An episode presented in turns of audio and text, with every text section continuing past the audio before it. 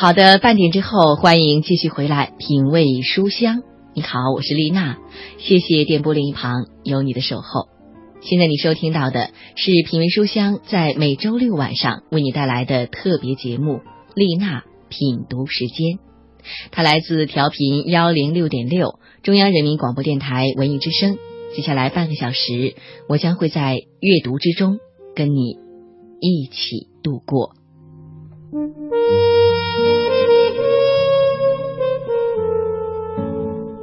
每个周六晚上的九点三十分到十点钟，我都会准时的守候在这个频率，跟你分享一些温暖的故事和文章。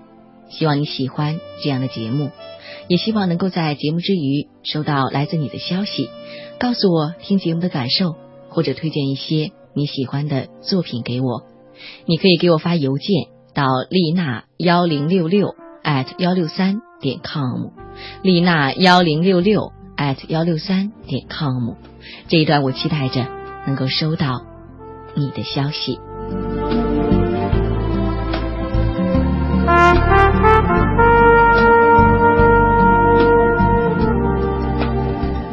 好的，今天节目一开始要带给你的这篇文章是一个真实的故事，叫做《终于到了星期一》，我们一起来听。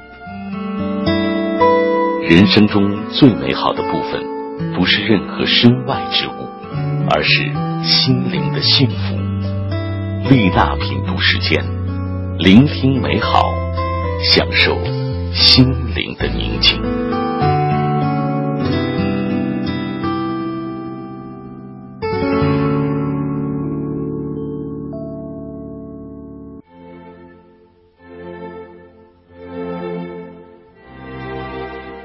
纽约曼哈顿第一百八十一街的地铁中转站，地面上粘着口香糖，墙壁老旧，被人们的涂鸦弄得一塌糊涂，真不是一个令人心旷神怡的地方。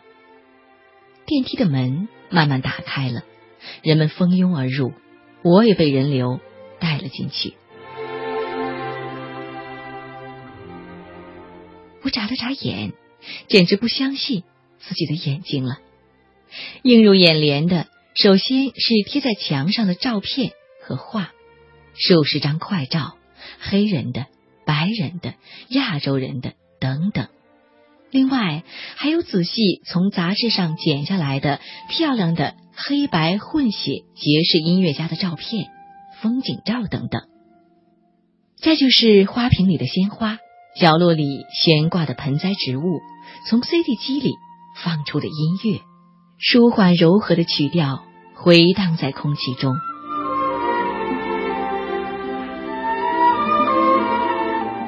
最令我惊讶的是，人们对那位高大的坐在操作板前、穿着大都会交通公司制服的电梯工的态度。他们都热情的向他打着招呼：“嗨，布鲁斯，周末过得好吗？啊，你那个孙子怎么样了？”我注意到一个乘客把两罐西红柿酱放在了角落边的箱子里，门关上了。我瞥了一眼箱子，发现里面堆满了罐装食品。贴在箱子上的一张纸条上写着：“请帮助我们资助穷人。”旁边的一位女士告诉我说：“布鲁斯每个月都要为穷人募集上千磅的食品，我们都愿意帮助他。”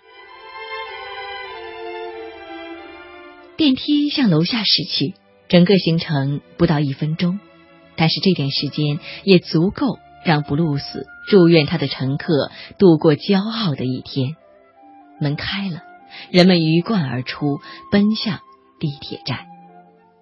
这个电梯给我留下了深刻的印象，我决定采访布鲁斯。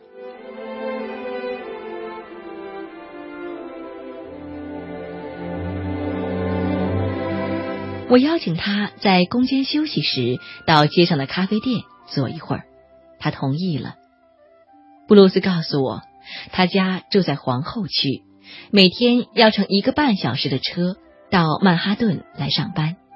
他说，他从一九八二年开始就在大都会交通公司上班了。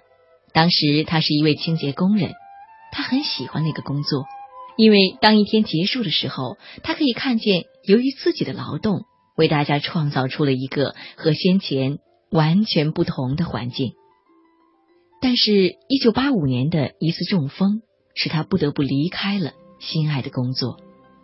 病好之后，公司把他调来开电梯，这样他可以不必举重物了。问题是那时他自己感到厌倦，这样上上下下被固定在自己的日常生活轨道里。他说：“你知道的，他们几乎都不互相看看，更不用说微笑了。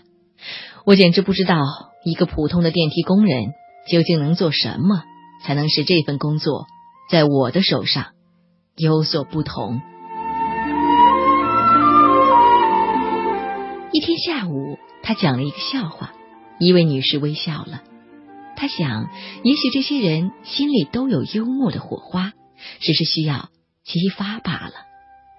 于是第二天，他在墙上贴了一幅画，是一些排列在碗柜里的盘子。他喜欢他们的排列样式。一位乘客问道。画的什么？他说：“一些盘子而已。”乘客说：“还真好看。”当布鲁斯把他家人的照片贴上去后，乘客们便问起他们来。他又从家里带来鲜花和植物。后来是他的 CD 机里放出的音乐，使人们开始了相互间的交谈。布鲁斯逐渐发现，他起初想的为别人做的事，倒是他自己也发生了变化。他又开始热爱起了自己的工作来，并从中获得了乐趣。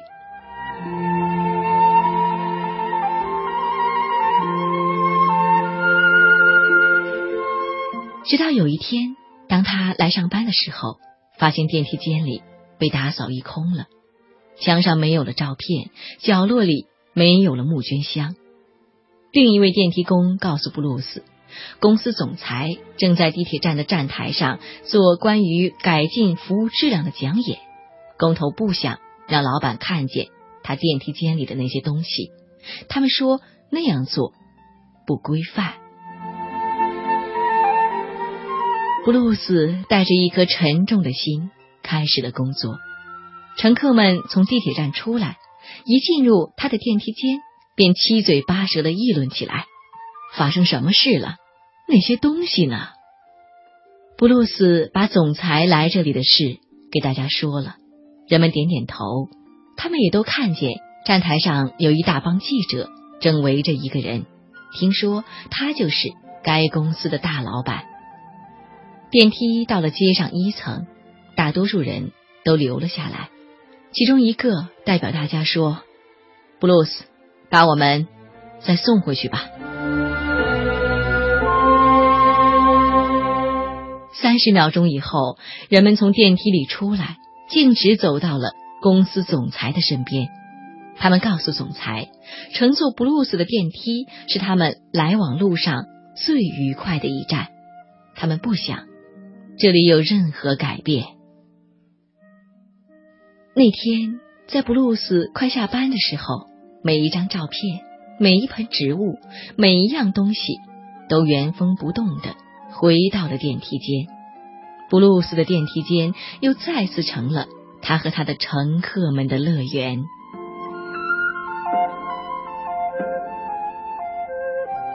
喝干了杯中的啤酒，布鲁斯瞥了一眼手表，说：“我得回去工作了。”我们一起向电梯走去。